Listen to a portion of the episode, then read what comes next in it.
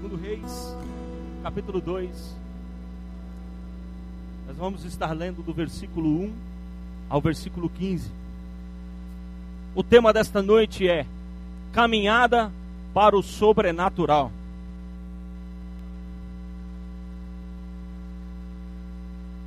Meu irmão, que o Senhor nessa noite possa vir de encontro ao meu e ao teu coração e você perceba a presença dele neste lugar porque este tema, caminhada para o sobrenatural, Deus falou no meu coração e eu senti tanta presença de Deus ali. Sozinho eu falei, Senhor, eu tenho que repartir com os meus irmãos.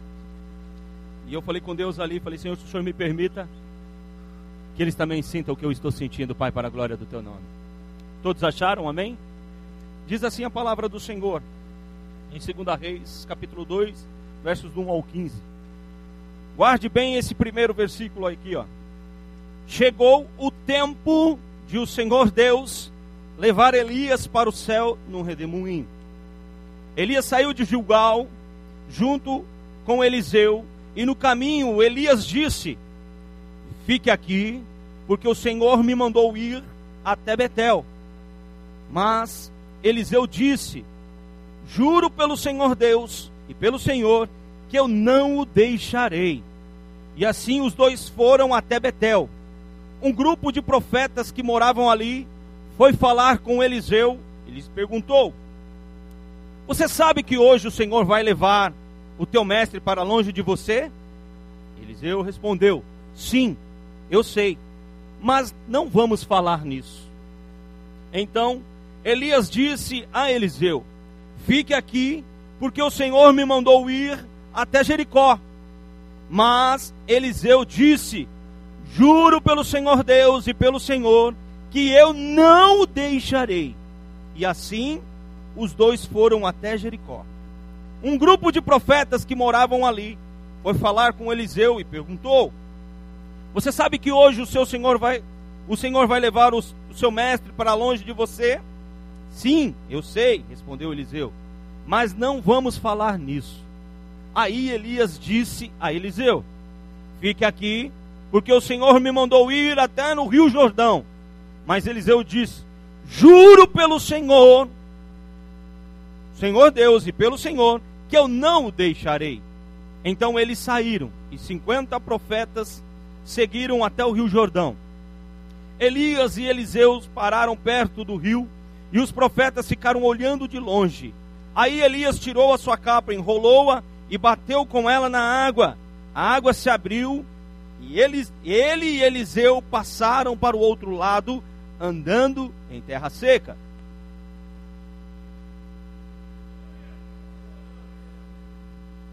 Ao silêncio aí, irmão.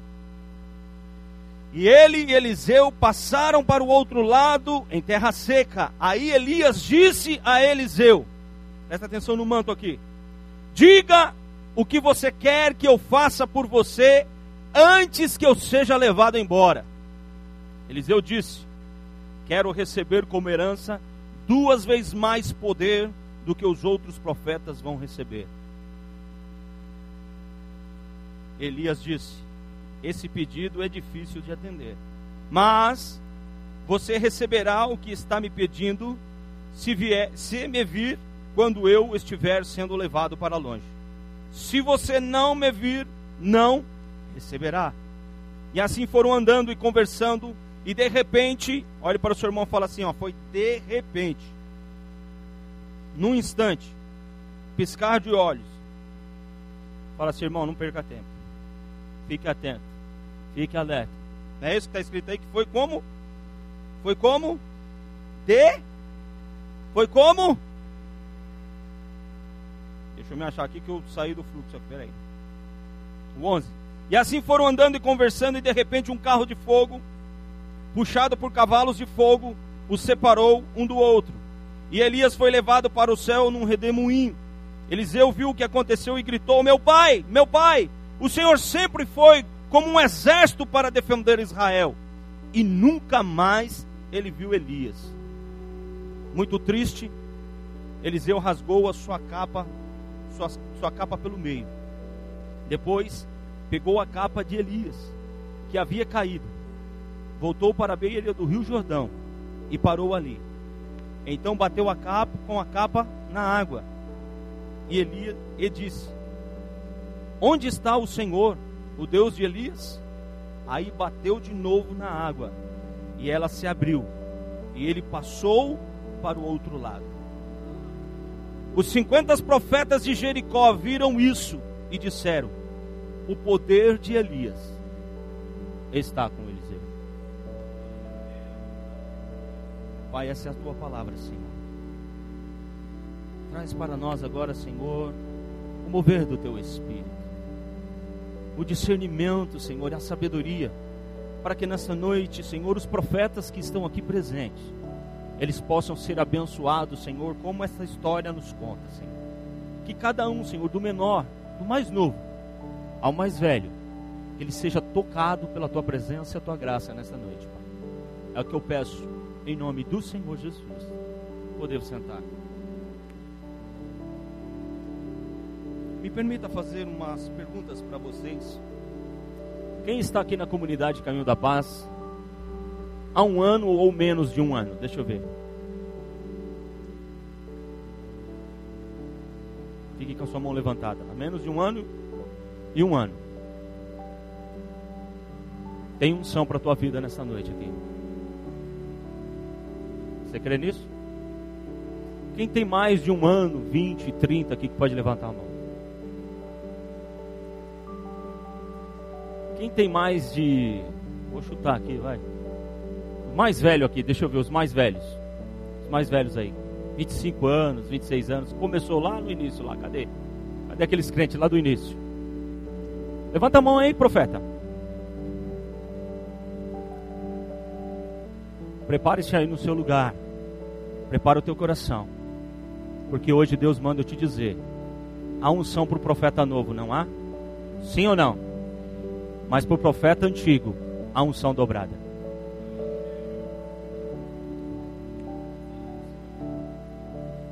Ah, você não entendeu. O profeta antigo, há unção dobrada. Chegou a hora do manifestar de Deus nas nossas vidas, queridos. E isso é bíblico. Eu vou mostrar para você nesta noite que se você perseverar na tua caminhada, hoje o poder maravilhoso da glória de Deus se revela na tua vida. Amém? Quem está falando para você aqui tem propriedades. Porque eu vivi tempos nesta casa, nesta igreja, onde tudo me levava a ir embora. Quando as coisas começaram a cair, quando as coisas começaram a ruir, e muitos pegaram a sua malinha e diziam: estou indo embora. Alguns olharam para mim e disseram: Você está sendo conivente com a situação. E eu, meio ignorante, conivente, conivente. Que palavra é essa? Mas graças a Deus que temos o Google, né? Temos o dicionário, né? Fui lá, olhei. Pessoa que concorda, que está de acordo. Falei: Não, mas peraí, eu não sei nem o que está acontecendo. Como que eu estou sendo conivente? Quem estava naquela reunião aquele dia comigo, viu que eu me levantei e falei: peraí, como que eu posso estar conivente se eu não sei o que está acontecendo? E muitas foi as ofertas para mim sair daqui e ir embora. Pastores de outras igrejas me ofereciam um púlpito, unção de pastor. E a minha cabeça meio que confusa, o meu coração meio que embrulhado, meio que perdido, que decisão tomar, o que fazer?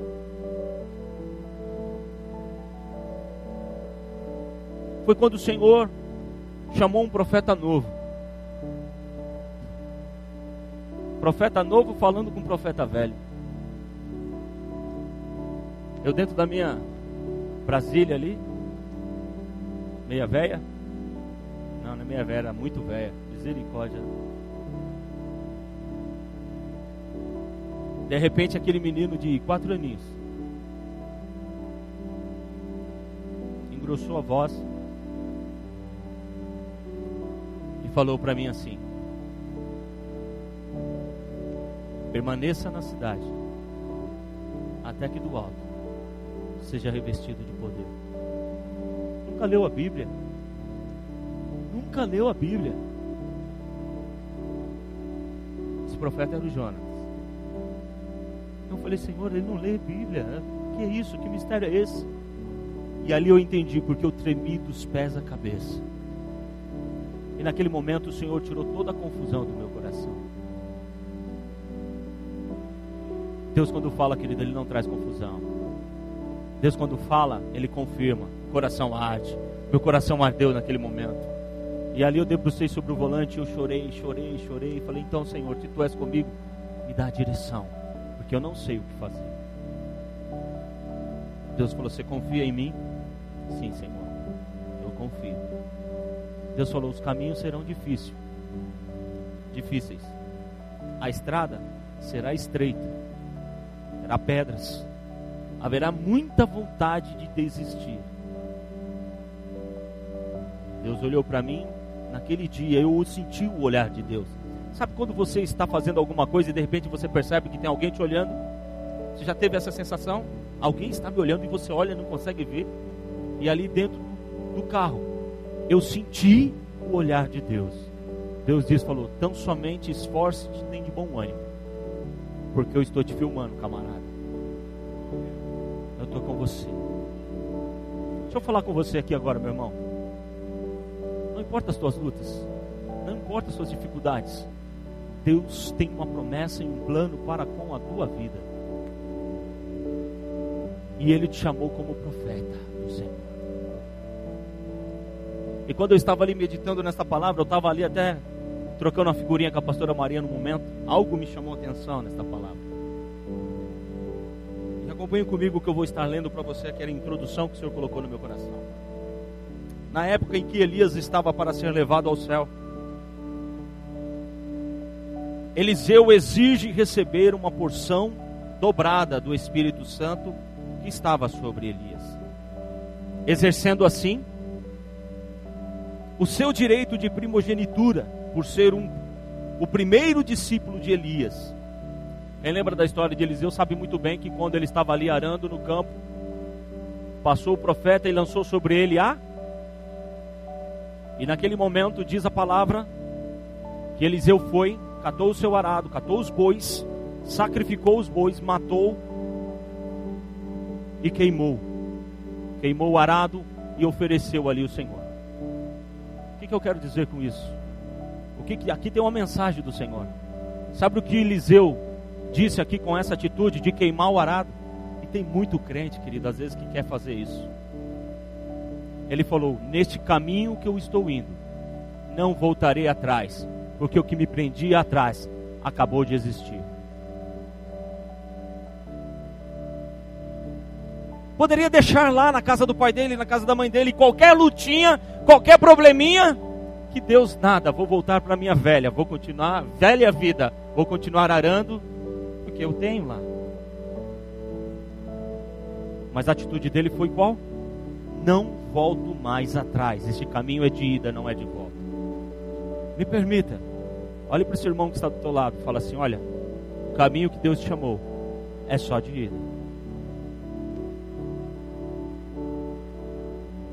A palavra do Senhor diz num versículo que Ele não nos chamou com espírito de covardia, pois Ele não tem prazer na vida daquele que regride, daquele que torna atrás. Quando eu olhei para esta palavra e eu fui meditando sobre a, vida dos dois homens de Deus, e eu vi que Eliseu exigiu algo muito forte. Ele falou: Olha, escuta aqui. Eu quero porção dobrada do Espírito que está sobre a tua vida. Só que Eliseu sabia o que estava pedindo. Eliseu ele estava apoiado na palavra de Deus que garantia para ele esse direito. Ele não estava pedindo uma coisa só por um movimento, um mover. Veio lá um pastor de fora, trouxe uma palavra que ardeu o coração deles e ali lançou um pedido e ele falou: Ah, é isso que eu quero. Não. Eliseu sabia que Deus iria levar eles, Elias, porque todos os outros profetas também sabiam. No entanto, que você viu ao longo da, da, da, da leitura, que eles vinham perguntar: Você sabe que o seu Senhor vai ser levado, né? Sim, eu sei, mas não quero falar nisso agora. Eu quero curtir o meu mestre, o meu Senhor, enquanto for preciso. Estarei do lado dele e não o deixarei. Querido, o que eu aprendo aqui também não é a pregação dessa noite, mas que fidelidade, Que fidelidade de Eliseu, pastor. Será que Eliseu, por conviver com Elias, me permita os meus amigos pastores aqui de ministério, nós nos conhecemos, não conhecemos? Sabemos do temperamento um do outro, não sabemos? Mas nós não desistimos um do outro, desistimos. Mas o pastor Vanderlei, ele é bravo. O Marcos Lino é bravo. A senhora desiste de nós, abre mão de nós? Nós abrimos mão da pastora? Vocês abrem mão de mim? Somos um.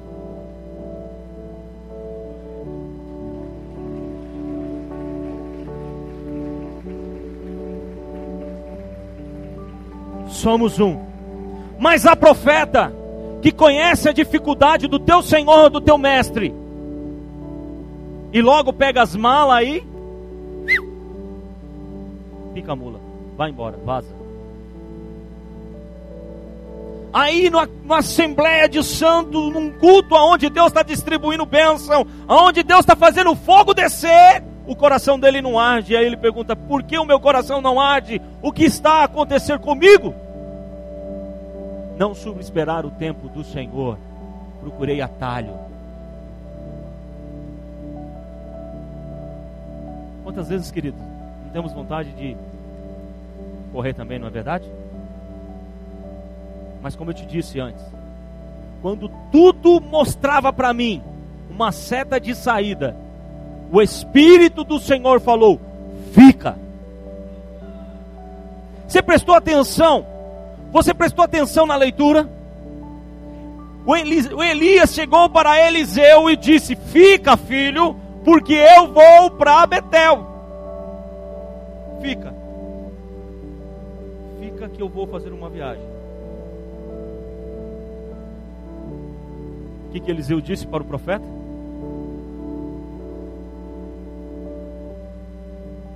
Mas ainda não havia o pacto. Havia o pacto ali? Não foi lá no início que Elias perguntou para Eliseu: Olha, se você ver eu subir, você vai ser abençoado. Senão, não. Isso foi depois. Foi depois. Mas ele disse: Não te deixarei, irei contigo até o fim. Os outros profetas chegavam para ele: Olha, fala, você sabe que o teu Senhor vai ser tomado de ti, você sabe que ele vai ser levado, que ele vai embora, você sabe disso? Sim, eu sei não quero falar nisso agora. Eu vou curtir o meu mestre. Enquanto Deus permitir, estarei do lado dele. Caminharei com ele. Servirei a ele. Aleluias. Quando eu comecei a ver isso, falei: Meu Deus. Quando chegou no Jordão, não dava mais jeito atravessaram o Jordão, Elias falou: Esse camarada não vai desistir mesmo. Ele está determinado. Ele está determinado. Mas, voltando sobre o direito de Eliseu. Eliseu, quando ele olhou para Elias, ele falou: Olha aqui, sou o primogênito, sou o primeiro discípulo seu, eu tenho direitos, que a Bíblia me dá direitos a isso, a lei me dá direitos. Abre sua Bíblia comigo. Deuteronômio 21. Capítulo 21, versículos do 15 ao 17. Sabe por que, que Eliseu não desistiu? Porque ele conhecia a palavra. Ele sabia que se ele desistisse, ele perderia a benção. Achou? Diz assim: Pode acontecer que um homem tenha duas mulheres e ele goste mais de uma do que da outra. Cada uma delas lhe dá um filho, mas o que nasce primeiro é o filho da mulher que de quem ele gosta menos. Quando esse homem distribuir os seus bens entre os filhos, não poderá mostrar preferência pelo filho da mulher mais querida, dando-lhe o direito de primeiro filho o pai deverá dar o direito de primeiro filho ao filho da mulher de quem gosta menos, pois é o primeiro, e os seus direitos devem ser respeitados. Ele receberá duas vezes mais do que os outros.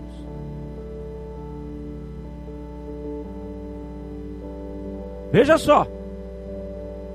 Eliseu chegou para o profeta Elias e disse: Eu sei que todos os profetas que fazem parte do teu ministério serão abençoados através da sua herança. Mas, pai, saiba de uma coisa: sobre minha vida é dobrada, viu? Não esquece de mim, não. É direito meu.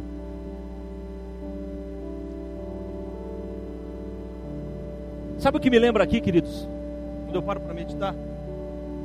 Quantas vezes crentes dentro da igreja. Quem conhece a história aqui de Jacó e o seu irmão Esaú? Quem conhece? O que, que aconteceu ali? Perdeu a bênção, porque vendeu a sua.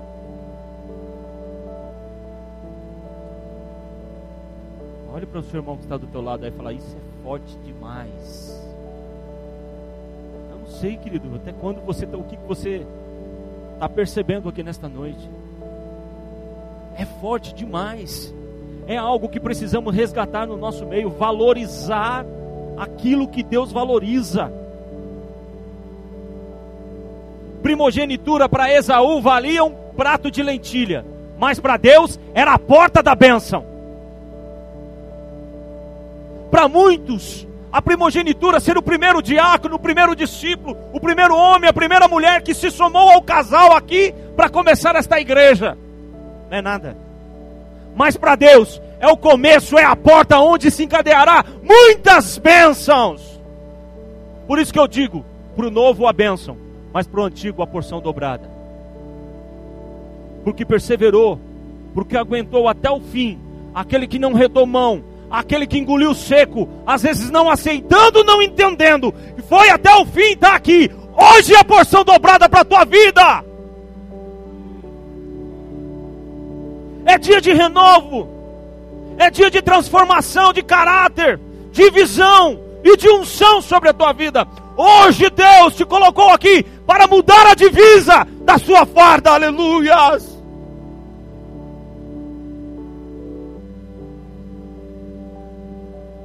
Porque você vai acompanhar comigo ao longo dessa passagem o que foi preciso acontecer na vida de Eliseu.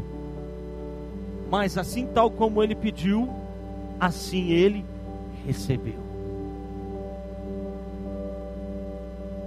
Quero aqui nesta noite te lembrar que haverá unção para todos. Para alguns, a unção é em dor. A acepção de pessoas, pastor. Deus está fazendo acepção de, pessoas aqui?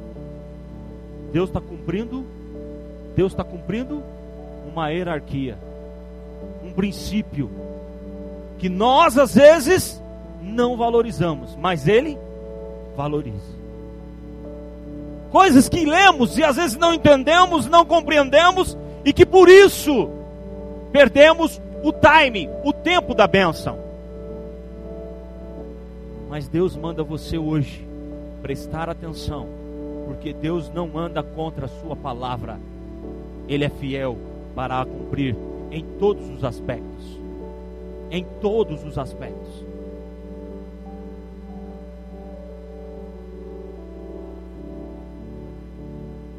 Mas, para que realmente Eliseu recebesse esta porção dobrada, ele teria que passar por quatro fases fundamentais para viver o grande maravilhoso sobrenatural de Deus na terra. Primeira fase era Gilgal. Segunda fase era Betel.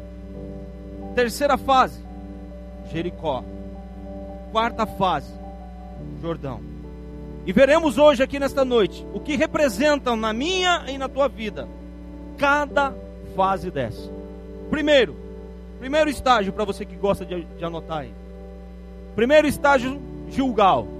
O que significa julgal? Tratando com a carne. Olhe para o seu irmão e fala assim: Deus tratará com a carne. A fim de interpretar corretamente o significado de julgal, devemos primeiramente compreender o princípio da primeira menção contida nas Escrituras Sagradas. Você não precisa abrir para a gente poder ganhar tempo, mas se o pessoal do áudio e vídeo quiser soltar, eu agradeço. A partir de Josué 5, verso 9, descobrimos que Gilgal é um lugar que significa removido. Ao lermos os versículos de 2 a 9, compreendemos que a geração dos filhos de Israel, que inicialmente saíram do Egito, foi toda circuncidada. Ao passo que a geração de israelita, que nasceram depois no deserto, não foi. Naquela época, esta geração estava entrando em Canaã e logo receberia a sua herança.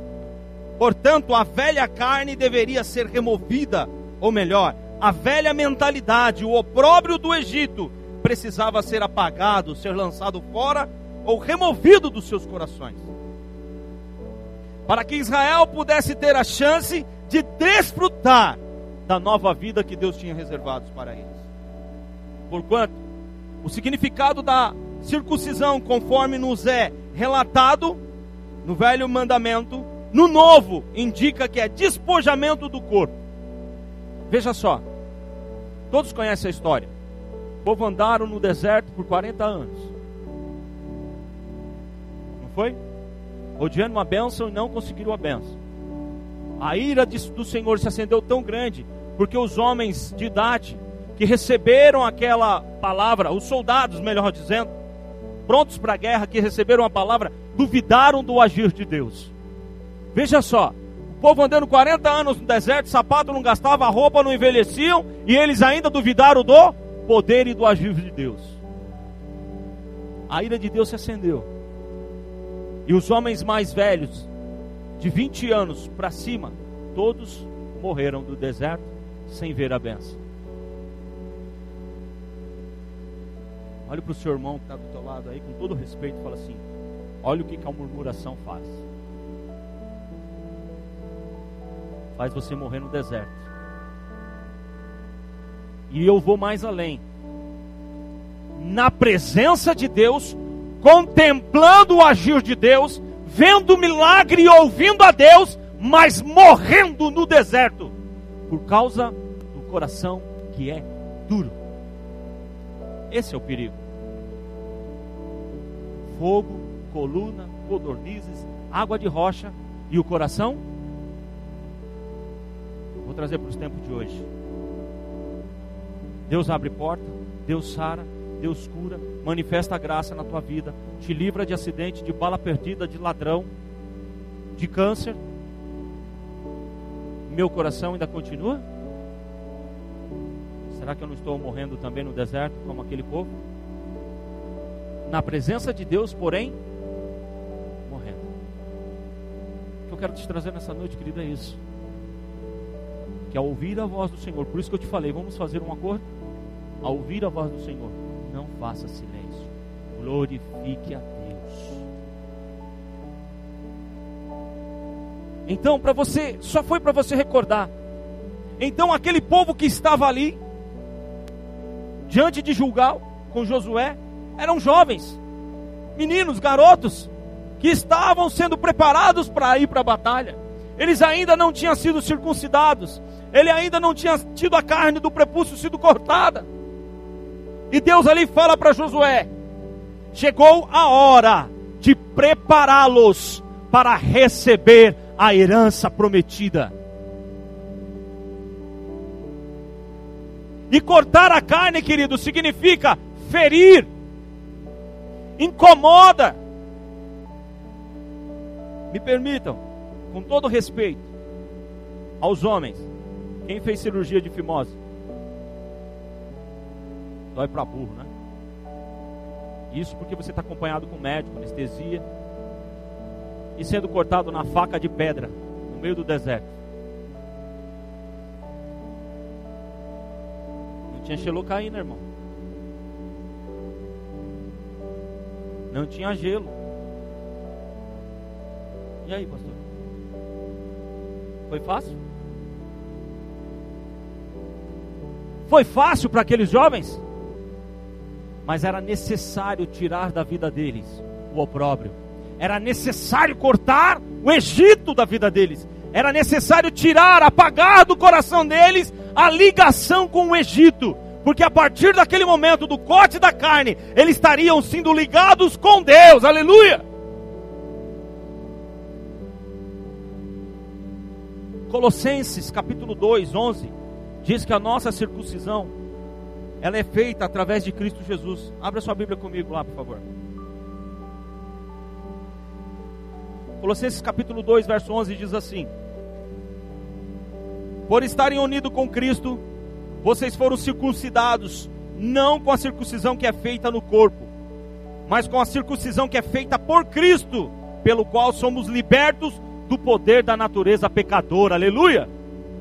Alguma coisa, pastores? Tá certo? Ah, tá. De repente pode escapar alguma coisa aqui. Me ajudem. No tempo de Josué, Gilgal era exatamente o lugar onde a carne foi despojada e julgada. Para o crente atual, Gilgal simboliza o lugar onde a carne deve ser julgada por meio do entendimento que Deus nos concede. Deus declara que a carne deve ser lançada fora, assim concordemos com Ele, amém? Deus afirma que a carne precisa ser cortada. Gilgal significa tratando a carne. Em Jugal, Elias e Eliseu precisava tratar com a sua carne, com os seus desejos carnais, com as suas vontades humanas. Em Jugal, o velho homem com os seus defeitos, vontades, chiliques, debilidades, egocentrismo, seriam confrontados e mortificados, submetidos plenamente debaixo da vontade de Deus. Por isso, Gilgal representa o lugar onde Deus nos leva para ter um tratamento especial. Olha para o seu irmão que está do seu lado e fala assim: Deus quer tratar com você especialmente. Queridos, embora este corpo, deixa eu trazer aqui para você uma revelação do Senhor. Embora este corpo um dia vai morrer, vai virar pó porque do pó ele veio, este corpo ele não vai entrar no céu. Ele não vai entrar no céu. Mas é através desse corpo que eu viverei todas as bênçãos do Senhor na face desta terra. Amém? E o crente precisa se ligar nisso. O crente precisa entender isso. Se apegar na palavra de Deus e saber que a promessa do Senhor se cumprirá. Mas para isso eu preciso renovar a minha mente. Porque a palavra do Senhor diz que quem vive da carne, da carne colhe mas quem vive do Espírito, do Espírito corre. Jugal também significa círculo de pedra, aonde os homens tiraram as pedras e colocaram no rio e ali celebraram a grandeza do Senhor. Então significa círculo de pedra, lugar de remoção de pedras, onde Deus nos leva para que as pedras sejam removidas pedra da incredulidade, pedra da, da impaciência, pedra do conformismo, pedra da falta de fé, pedra da, pedra da falta de amor. Precisamos retirar a pedra que impede o milagre acontecer em nossas vidas. Para que o sobrenatural viesse sobre Lázaro, o que, que Jesus disse? A pastora pregou aqui. Domingo passado, se não me engano, ou retrasado. No outro, né? No outro. Que pregou domingo passado foi o pastor Vanderlei. O que, que Jesus disse para os homens? Tirem para que o sobrenatural viesse sobre a vida de Lázaro, Jesus disse o quê? Tirem! Porque a pedra quem colocou foi homens, não foi Deus.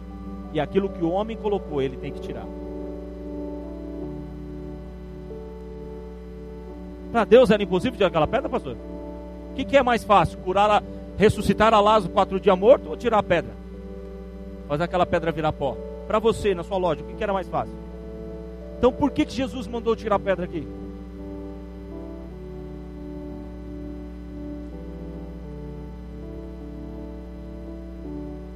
Porque não foi você que rolou a pedra para tapar a tua vergonha? Para tapar o fedor? Para tapar o mau cheiro? A pedra que estava na frente do túmulo era para quê? Para deixar o túmulo bonito. Lindo, maravilhoso, era isso? A pedra foi rolada para que o mau cheiro que estava dentro não. Quantas vezes, querido, Satanás oferece pedra para nós e nós vamos ali? Pastora, me permite pegar algumas pedrinhas aqui, por favor?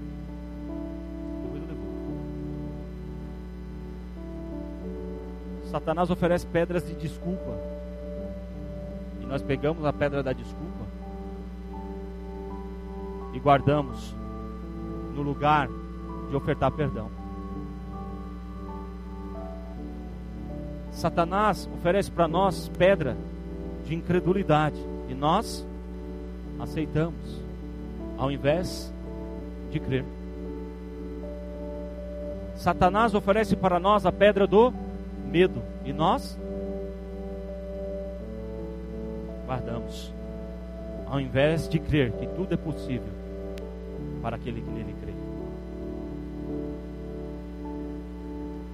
Hoje é noite de tirarmos as pedras que colocamos, querido.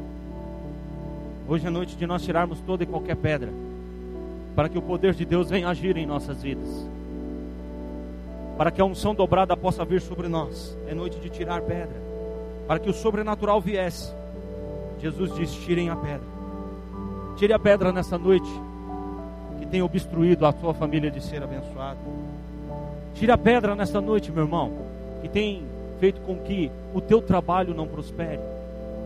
Tira a pedra nesta noite que tem feito com que a sua saúde não melhore. Tire a pedra nesta noite que está causando feridas no teu casamento. Tire a pedra nesta noite, meu irmão, que tem te aprisionado no vício. Tire a pedra nesta noite de falta de fé, meu irmão, porque hoje é noite de ver milagre. Gilgal significa lugar tratar com o velho homem, tirar toda a vergonha, toda a maldição do velho homem. Abra sua Bíblia comigo em Josué 5:9, para que você entenda o propósito de Gilgal. Olha o que o Senhor disse a Josué, capítulo 5, verso 9. Disse o Senhor a Josué: Hoje retirei de sobre vós o opróbrio e a maldição do Egito. Por isso, o nome daquele lugar se chamou Gilgal até hoje. O que, que Deus fez ali? Deus tirou o opróbrio e a maldição do Egito. Segundo passo de Elias e Eliseu. Eu poderia gastar tempo aqui, querido, em Gilgal. Mas enquanto nós estamos meditando na palavra, vai vendo as pedras que Satanás ofertou e você recebeu. Está aí com você e vai tirando, vai se despojando dela, porque quando terminar a palavra, a bênção do Senhor alcançará teu coração.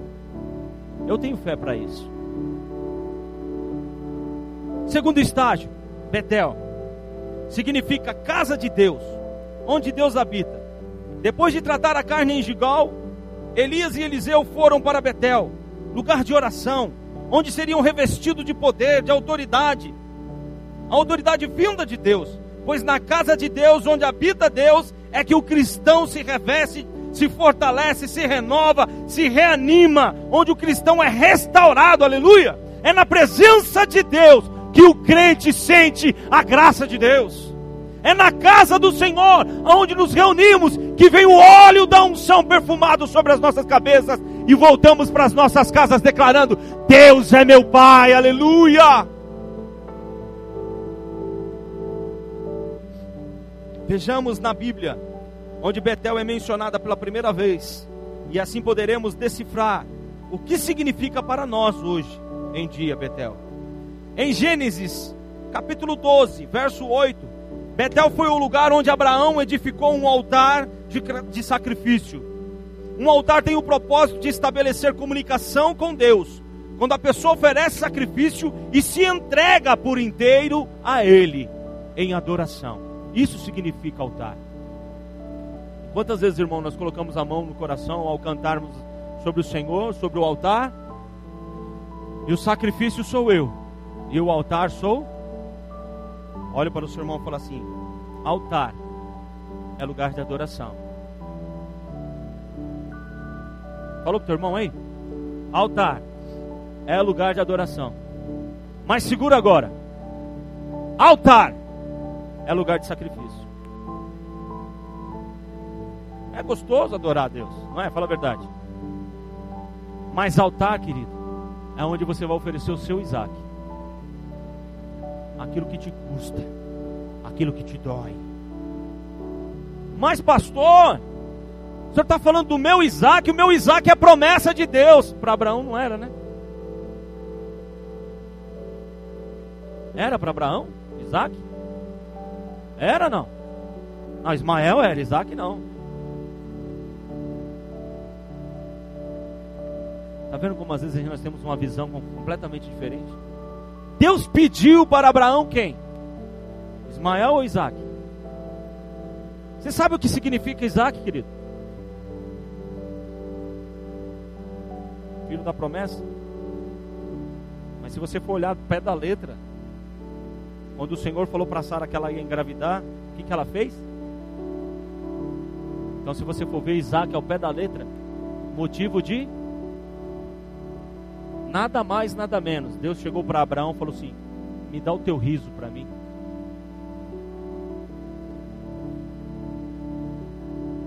Me dá a tua alegria. E muitas vezes o crente vai diante de Deus falando assim: Eu quero prazer. E quando Deus fala assim: Me dá a tua alegria para que eu te dê prazer. O crente fala: Não, eu quero bênção, pelo amor de Deus, Senhor. Eu vim aqui buscar carro, eu vim aqui buscar casa, eu vim aqui buscar os, o fogo, o manto. Deus falou: Eu tenho casa, eu tenho caso, carro, eu tenho manto para você. Eu só quero o teu riso. Eu só quero a tua alegria. Teu prazer. Tá difícil, né, Maria? Tá difícil sorrir agora, não tá? Entrega o teu sorriso a Deus.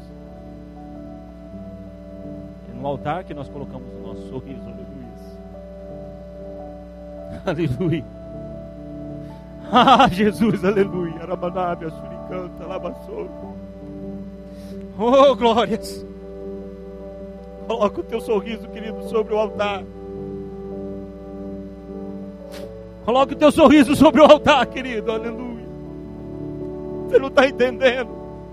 Coloque o teu sorriso sobre o altar. Amanai, lavassou. Abraão pensou que o menino ia morrer. Abraão pensou que nada ia acontecer.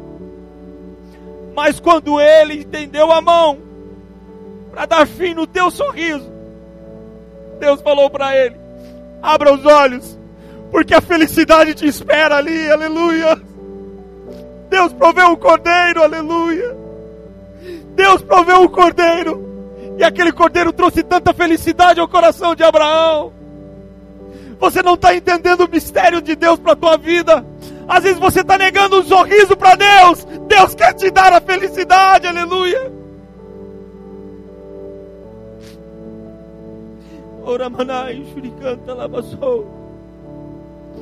Entrega o teu sorriso a Deus nessa noite. Gênesis 13, do 3 ao 4, registra algo muito significativo.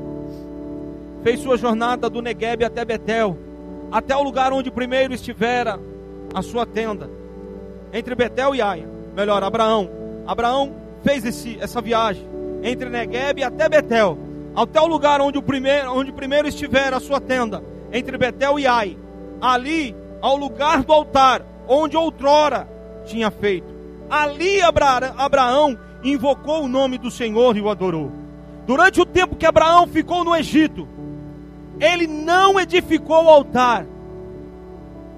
Abraão havia perdido a comunhão com Deus. Enquanto esteve no Egito, enquanto esteve no Egito, Abraão não fez altar no Egito. Você sabe o que significa Egito, igreja? Os pastores aí, por favor, me ajudam, não sopra não. O que, que significa Egito, igreja? Eu já preguei aqui sobre isso. Egito é mundo. Abraão fez altar no mundo para Deus? Mundo não é lugar de altar para Deus. lugar de altar para Deus é em Betel.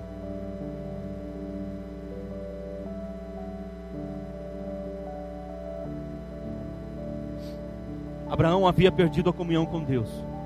Enquanto estava no Egito, Contudo, quando voltou ao lugar original, quando ele voltou a Betel, ele invocou mais uma vez o nome do Senhor. Você está em Betel hoje? Betel significa o quê?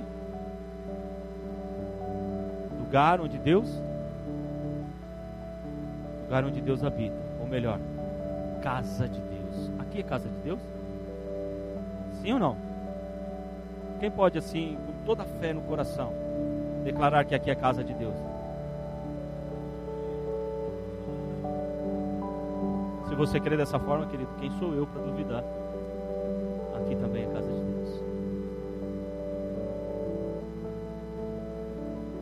Gênesis 28, 16. Acordando, pois, Jacó de seu sono, disse: Na verdade, o Senhor está neste lugar. E eu não sabia. E temeu e disse: Quão terrível é este lugar! Este não é outro lugar, senão a casa de Deus, e esta é a porta dos céus. Porque se você ler a história na tua casa, que o tempo é curto, ele teve um sonho, onde ele viu uma escada muito grande e anjo subia e descia. Foi ali naquele lugar, foi ali em Betel, que Deus mudou a vida de Jacó. Sabia disso? Se aqui é Betel, você está declarando com a tua boca que aqui é, o que Deus não vai fazer por você hoje, meu irmão? Qual é o problema que assola o teu coração? Aqui é lugar de você sonhar com Deus. Aqui é lugar onde você vê a maravilha de Deus. Aqui é o lugar onde o poder de Deus se manifesta e o seu coração se alegra. Então se levantou Jacó pela manhã. Gênesis no capítulo 28, 18. Então se levantou Jacó de manhã, de madrugada. Veja só o que ele ofereceu para Deus, querido. Tomou uma pedra que usava como travesseiro, derramou azeite nela. Veja só, o cara estava em Betel, na presença de Deus, fugindo, usando uma pedra como travesseiro. E ele falou: Como eu posso marcar este dia? Como eu posso tornar este dia para a minha vida como um marco, um diferencial? O que fazer? Eu não tenho ouro, eu não tenho prata. O que eu vou oferecer ao meu Deus para que esse dia fique registrado na minha vida que é Deus quem está falando comigo? Ele falou: É, foi esta pedra que me levou a sonhar. É esta pedra que eu vou oferecer a Deus. Pegou a pedra e pôs ela e derramou azeite em cima dela. Depois você acompanha a história na tua casa, que se eu for entrar nela, é muito bonita, é muito linda. E chamou o nome daquele lugar Betel. E o nome, porém, daquela cidade antes era Luz. Mais adiante, em Gênesis 35, do verso 1 ao 15, Jacó, depois de uma grande crise em sua vida, recebe de Deus uma ordem para que ele vá habitar em Betel. E é em Betel que Jacó é restaurado e tem o seu nome mudado e recebe de Deus a promessa, onde ele e a sua casa seria tremendamente abençoado. Aonde é que Jacó recebeu a bênção? Onde você está, meu irmão? É a Betel de Deus para você hoje? Você crê nisso? Olhe para o seu irmão que está do teu lado em nome de Jesus, fala: É hoje. Você está em Betel? Pergunta para o seu irmão: Você está em Betel? Está em Betel, pastor? Jesus. Eu não estou aqui brincando com o teu sentimento, não, meu irmão. Essa palavra tem algo para fazer na tua vida. Se você perguntar para mim o que é, pastor, Deus ainda não desenrolou o manto para mim, não. Vai desenrolar ainda, calma aí. Mas você quer o que de Deus nessa noite? Lembra da pergunta de Elias para Eliseu: O que queres que eu? Deus está perguntando para você: O que você quer de mim? Jacó é restaurado e tem o seu nome mudado e recebe de Deus a promessa, onde ele e a sua casa seria tremendamente abençoado. É em Betel, é em Betel que nós preparamos, nos preparamos para vencer os desafios da vida moderna. É em Betel que nós preparamos para derrubar os muros que se levantam. É em Betel que nós enfrentamos o diabo e ele foge de nós. Aleluia! É em Betel que todas as armas do diabo são paralisadas. Aleluia! É em Betel que Deus muda a nossa sorte. Eu tive a minha sorte mudada. Porque o cântico que nós estávamos cantando ali Plano perfeito, Jesus é o plano perfeito, mudou a minha vida por inteiro. Terceiro estágio, Jericó, lugar de luta. Depois que Elias e Eliseu saiu de Betel, foram para Jericó. Já estavam preparados para enfrentar a batalha, pois estavam fortalecidos no Senhor. Jericó simboliza empecilho, lugar de resistência, ventos contrários. Deus havia prometido ao povo que os levaria para a terra que mana leite e mel. Mas, no meio da promessa, entre a promessa e o povo de Deus, quem é que estava? Jericó. As muralhas de Jericó. Quem tem promessa aqui?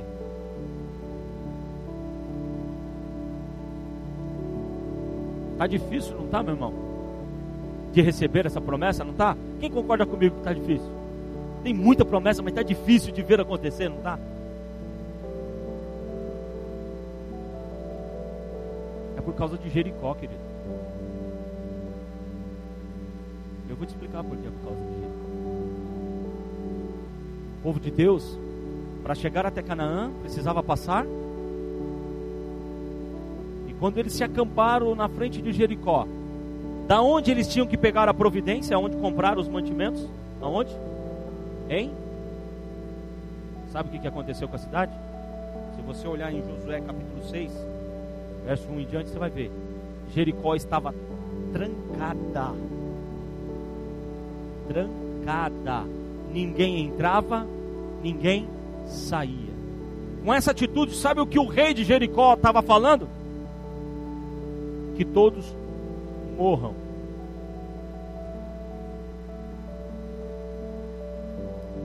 A Jericó de hoje, querido, é Satanás e os seus anjos. E o sentimento dele ainda é o mesmo: que todos morram. Porque a palavra do Senhor diz que ele veio matar, roubar e destruir. Não tem como negociar. Não adianta ficar batendo na porta de Satanás e tentar negociar um copo de água, uma misericórdia. Ele não tem misericórdia. Ele não tem água para te oferecer.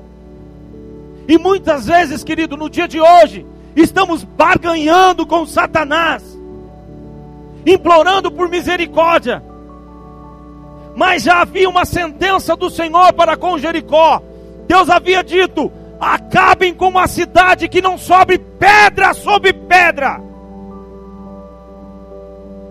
Havia uma sentença de Deus para Jericó.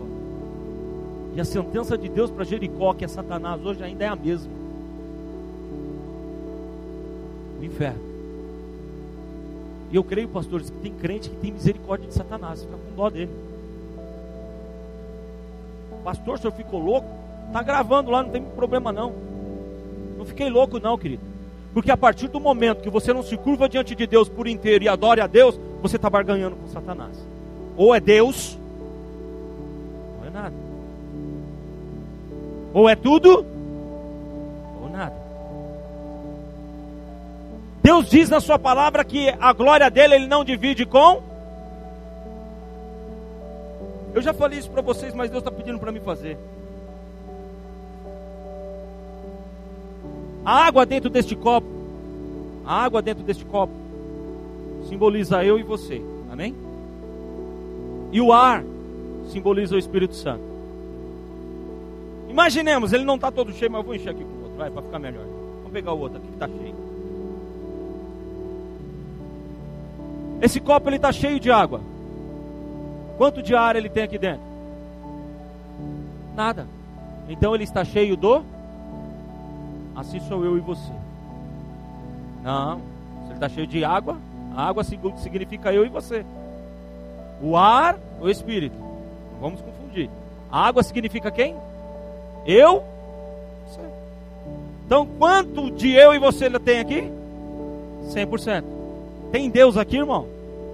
Tudo bem. Vamos negociar. Imagina que ele está por meio, então não vou tomar. Está por meio de água e meio de ar. Metade Deus, metade carne, eu e você. Aí que é o nosso engano. Sabe quanto tem de Deus aqui? Nada. Ele não negocia ele não divide a glória dele com ninguém.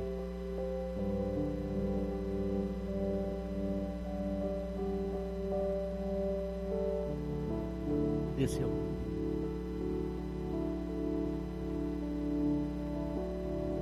Quanto ele tem de água aqui dentro?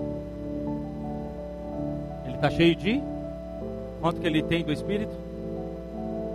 É assim que Deus nos quer. Vazios de nós mesmos, para que Ele possa encher do seu Espírito, amém? Não barganhe, querido. Não barganhe com Deus. Ou é tudo, ou é nada. Jericó simboliza lugar de empecilho, como eu acabei de falar para você.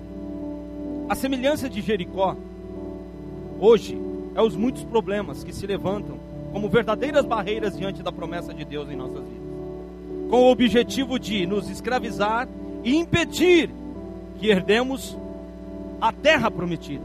Daí então começamos a olhar para as características marcantes do nosso problema, tais como: imagina você diante daquela Jericó, como é grande estas muralhas. O outro dizia: é intransponível, não tem como transcender essas muralhas. Outros dizem eles são bem estruturados, não dá, não tem como. E outros dizem eles estão totalmente trancados, acabou.